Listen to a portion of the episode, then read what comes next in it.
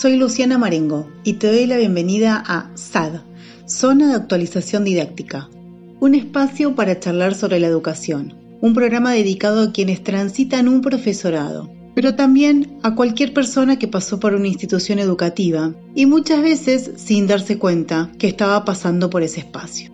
Lo que nos importa es que tengamos un lugar en el que se retome no solo lo que se enseña en los profesorados, sino también lo que pasa afuera, en el espacio de las políticas públicas, en las aulas, en las casas y en la calle. Vamos a comenzar con el tópico de hoy, educación no formal. Todos y todas, o casi todos y todas, cuando hablamos de educación, tenemos un mínimo de noción de qué se trata, a qué instituciones nos referimos, cómo se organiza, quiénes participan. Seguramente todos y todas podemos contestarlo. Ahora, cuando hablamos de educación no formal, ¿podemos explicarlo? Para eso vamos a contar con la palabra del licenciada en Comunicación Social Paz Echeverría, docente, investigadora y extensionista de la Universidad Nacional de Quilmes y de La Plata. Y también nos va a contar su experiencia dentro de la educación no formal, la licenciada Patricia Garillo, quien es directora de un centro de formación profesional dependiente de la Dirección General de Cultura y Educación y a su vez coordinadora de las actividades de capacitación de Fundemos, Fundación de la UOM, Sindicato Metalúrgico de Quilmes, Verazategui y Florencio Varela. La Ley 4399 establece que se considera educación no formal al conjunto de acciones educativas enmarcada en los procesos de la educación permanente, que se materializan a través de cursos, talleres y proyectos especiales orientados hacia la formación para el trabajo, la gestión del empleo, el desarrollo de expresiones artísticas y culturales, así como la formación ciudadana, social y ambiental, entre otros. Para seguir con la explicación, la docente Paz Echeverría nos aclara un poco más de qué hablamos cuando nos referimos de educación no formal. Bueno, las prácticas de educación no formal son prácticas organizadas y sistemáticas que buscan abordar especialmente la relación de las personas con su entorno y que proponen instancias que son de estimulación, de formación y de fortalecimiento de saberes, capacidades y aptitudes y que generalmente surgen a partir de demandas particulares o de la identificación de ciertas necesidades. Hay una cuestión que es que la, la denominación de educación no formal surge en la década del 60 en un contexto de auge de teorías críticas de la educación que buscan visibilizar que hay una diversidad de prácticas educativas existentes y que problematizan también la idea de que la escuela es el único espacio de formación relevante.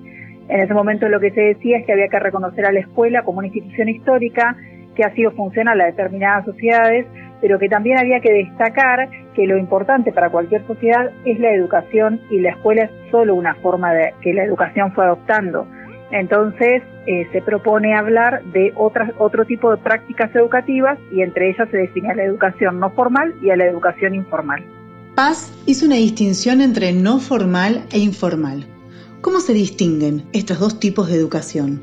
Las prácticas de no formal son prácticas educativas, en principio, ¿sí? Siempre estamos hablando de prácticas educativas.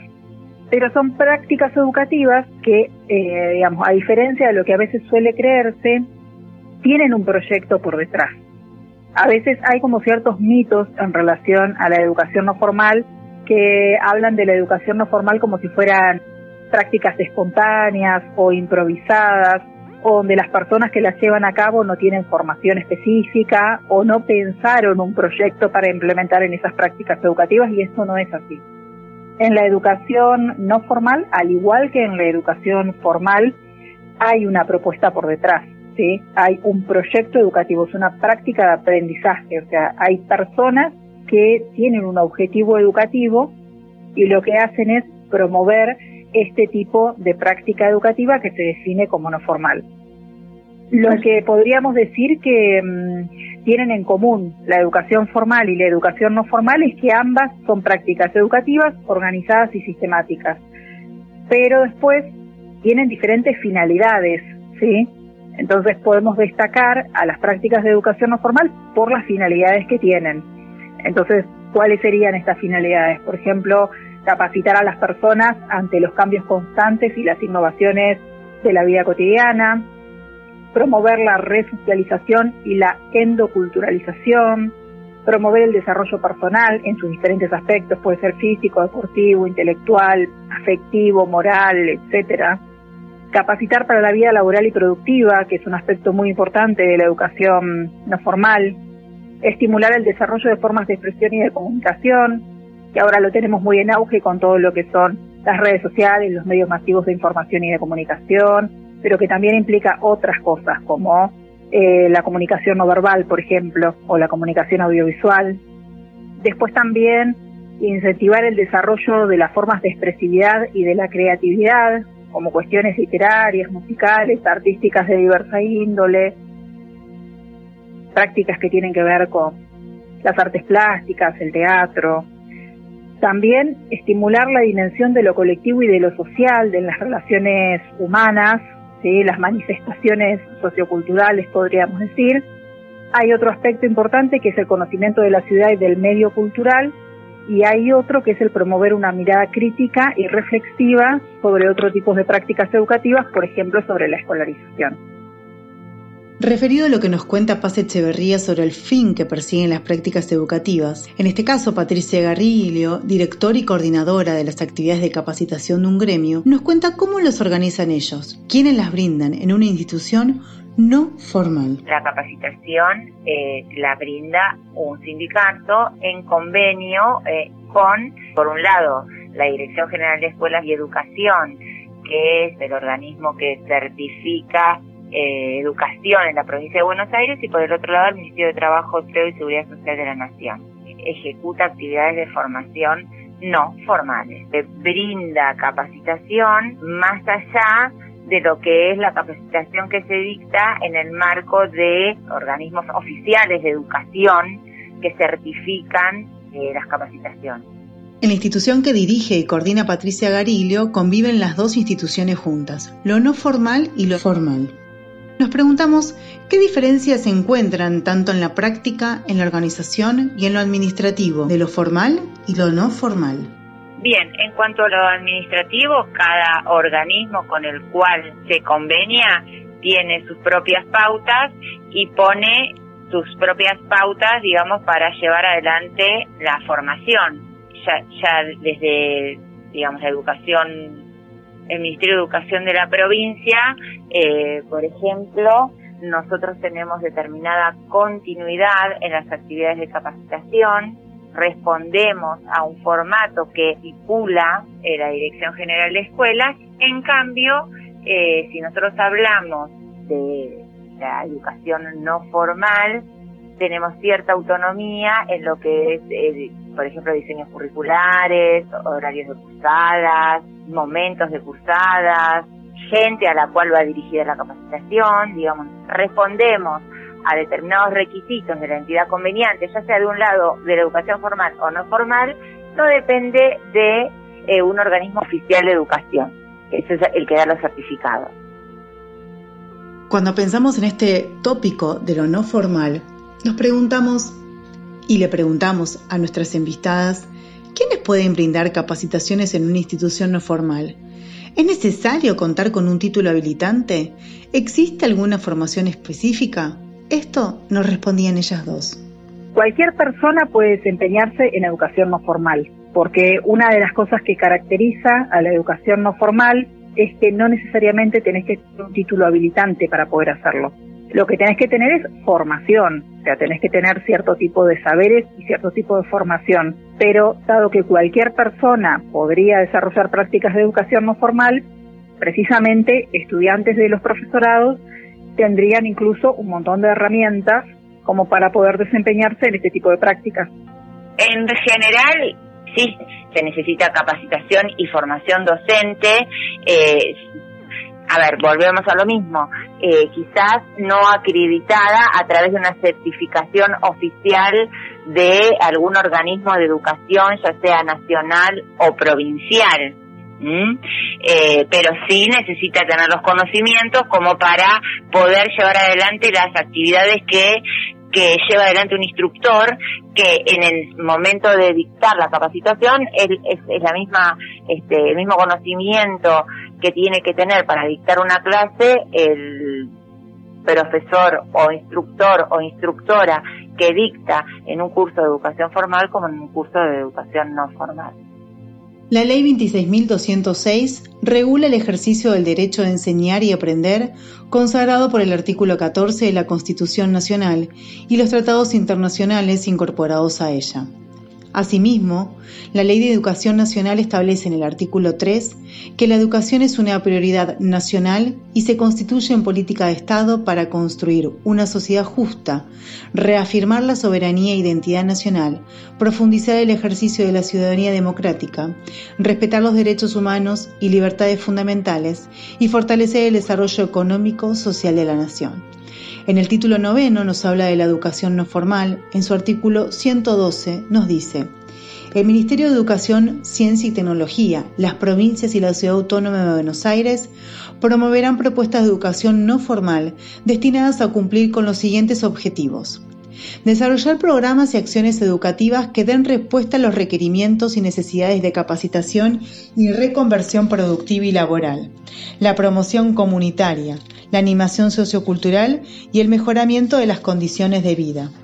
Organizar centros culturales para niños y niñas y jóvenes con la finalidad de desarrollar capacidades expresivas, lúdicas y de investigación mediante programas no escolarizados de actividades vinculadas con el arte, la cultura, la ciencia, la tecnología y el deporte. Implementar estrategias de desarrollo infantil con la articulación y o gestión asociada en las áreas gubernamentales de desarrollo social y de salud para entender íntegramente a los y las niños y niñas entre los 45 días y los 2 años de edad, con participación de las familias y otros actores sociales coordinar acciones con instituciones públicas o privadas y organizaciones no gubernamentales, comunitarias y sociales para desarrollar actividades formativas complementarias de la educación formal. Lograr el máximo aprovechamiento de las capacitaciones y recursos educativos de la comunidad en los planos de la cultura, el arte, el deporte, la investigación científica y tecnológica y coordinar acciones educativas y formativas con los medios masivos de comunicación. Ahora bien, referido a la regularización de las prácticas de educación no formal, Paz Echeverría nos cuenta lo siguiente. Dentro del universo de las prácticas educativas, las prácticas de educación no formal y las de educación informal se rigen por lo que se define como las generales de la ley de cada país. Eh, es decir, que no hay una ley específica que regule las prácticas de educación no formal, salvo excepciones.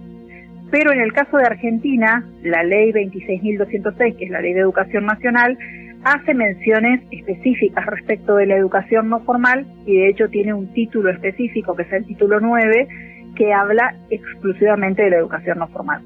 Los artículos de la ley de educación abordan sobre todo la cuestión de la, de la educación no formal vinculada a la cuestión de cumplir con los derechos de los niños y las niñas y de las personas en general, pero enfatiza mucho eh, de los niños y las niñas, ¿sí?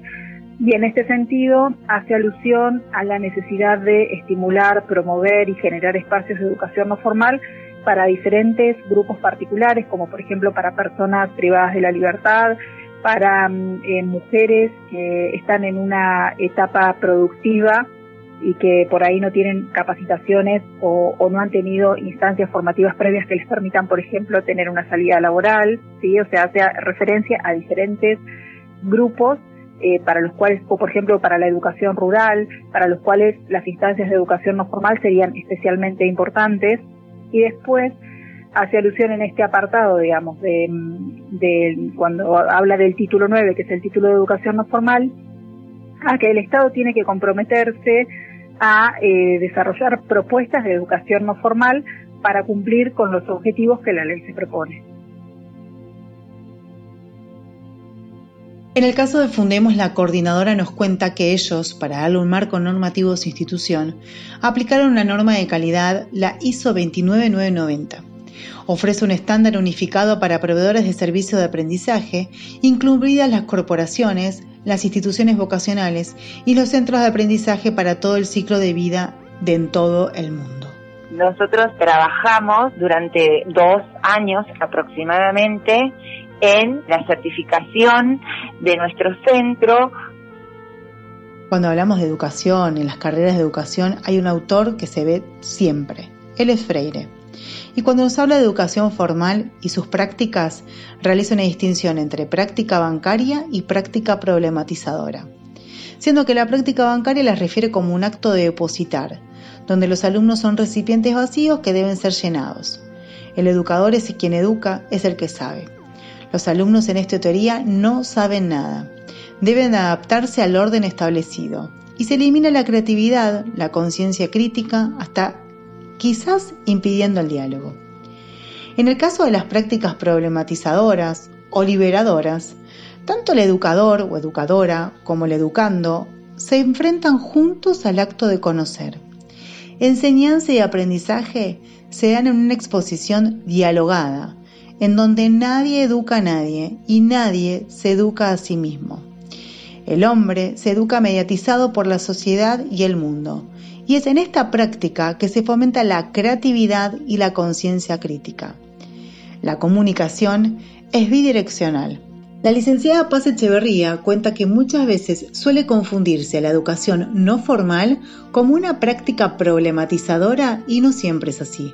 Respecto a esto, nos cuenta y analiza lo siguiente. Paulo Freire está pensando en prácticas educativas para la transformación social, para liberar a, las personas o a, los grupos de personas, en realidad a las sociedades, de sus condiciones de opresión.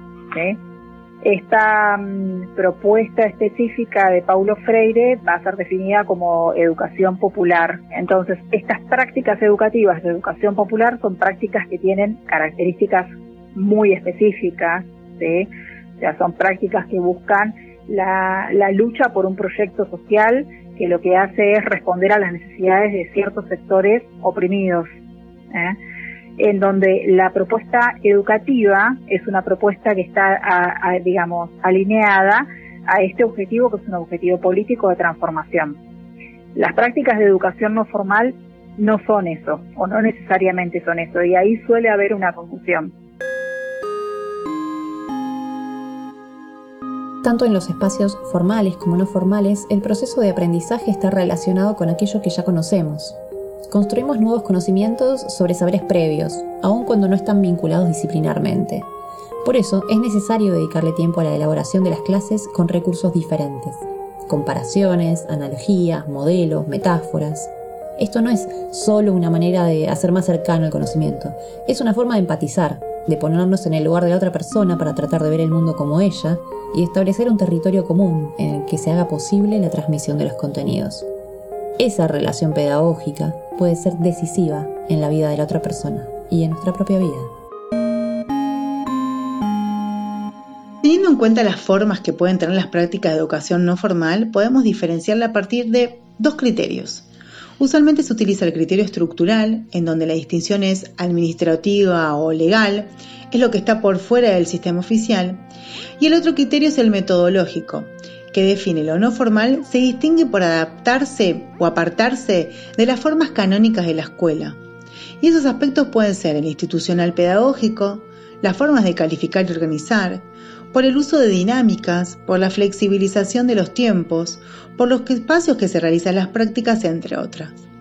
Cuando nos referimos a estos criterios de organización, la licenciada Patricia Garillo, coordinadora del Centro de Formación del Sindicato Metalúrgico de Quilmes, nos cuenta cómo es que funciona su institución en este sentido. Quizás las propuestas de capacitación que se implementan son mucho más dinámicas y responden muchas veces a las necesidades reales de los relevamientos que nosotros podemos hacer de la región o, digamos, de la interacción que nosotros tenemos con diferentes actores de la sociedad donde estamos interactuando.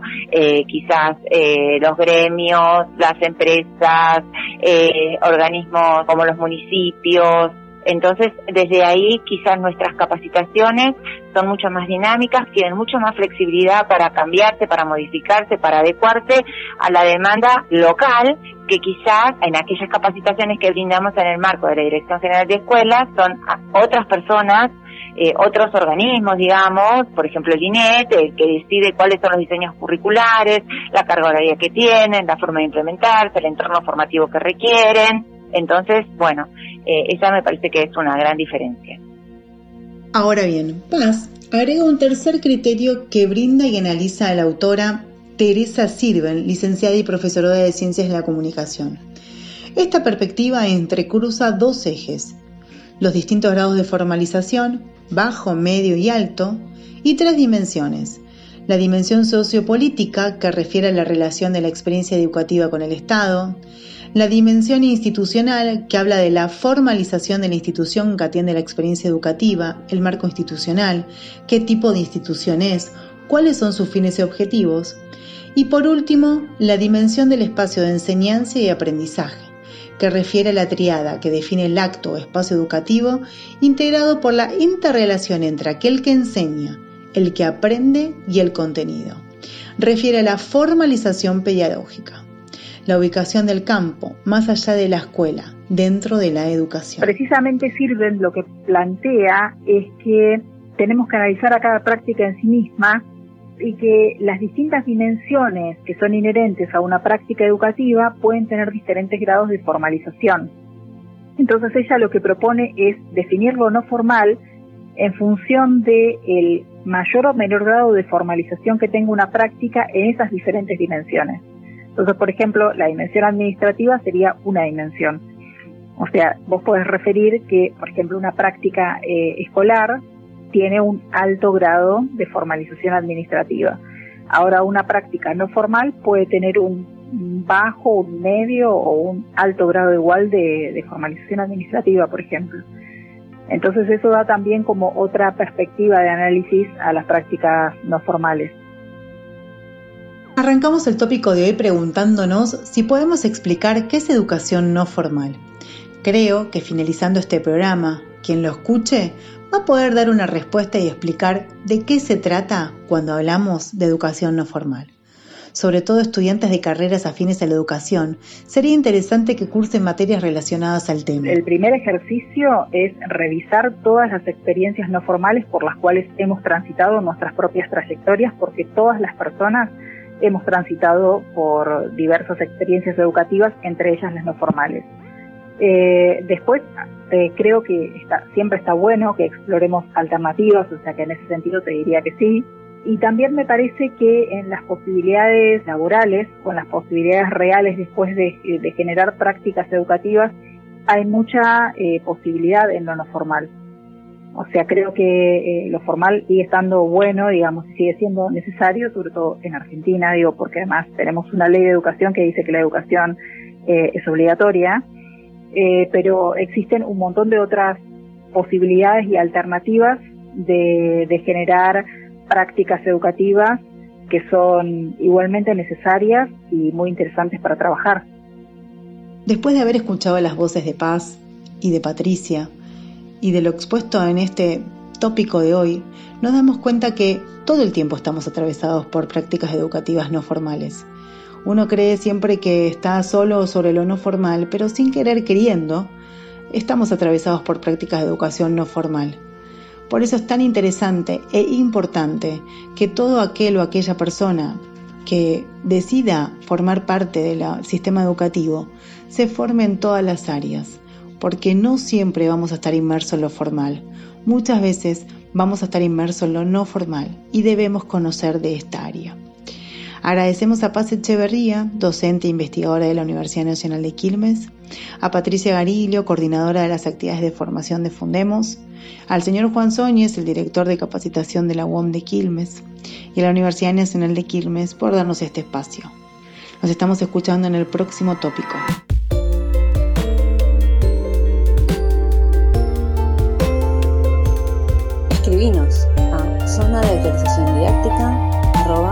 gmail.com.